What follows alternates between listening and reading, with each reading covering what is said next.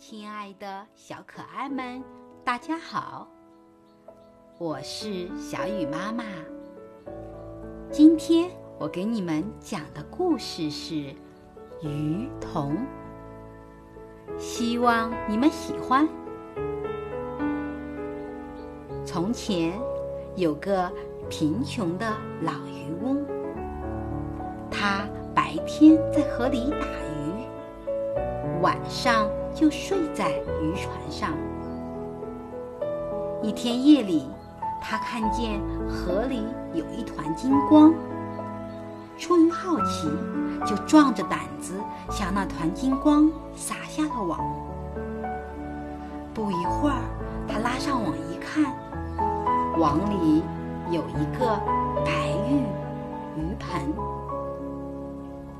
鱼盆底上刻着一对小金鱼，还有一朵荷花。荷花上坐着一个扎小辫儿、穿肚兜、手抱鱼盆的鱼童。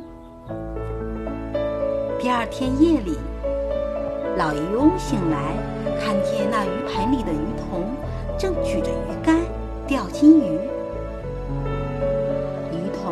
钓了一条小金鱼，小金鱼溅出的金色水珠落在鱼盆的四周，立即就变成了一粒粒的金豆子。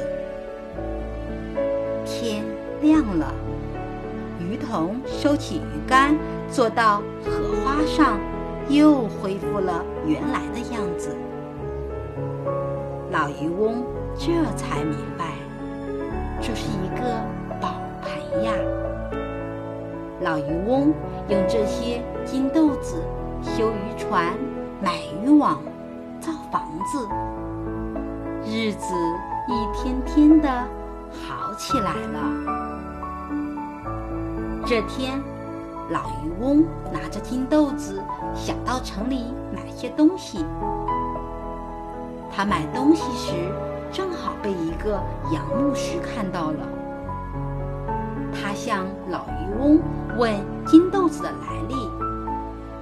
老渔翁很老实，就将真相一五一十的告诉了这个牧师。第二天，杨牧师就勾结县官，派两个当差的把老渔翁抓到县衙，要他。交出鱼盆，还说这鱼盆是杨牧师的宝贝。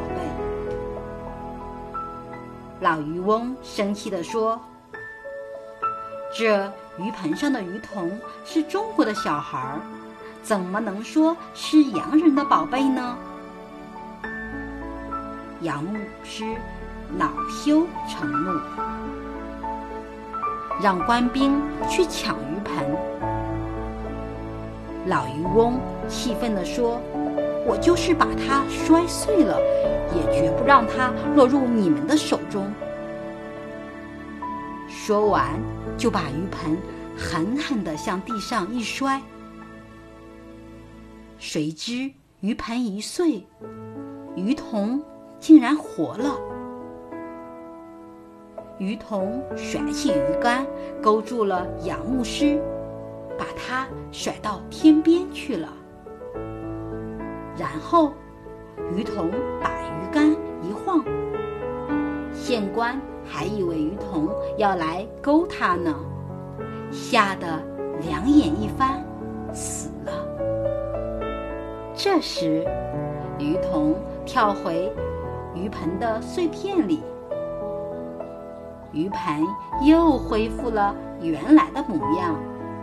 重新回到了老渔翁的手中。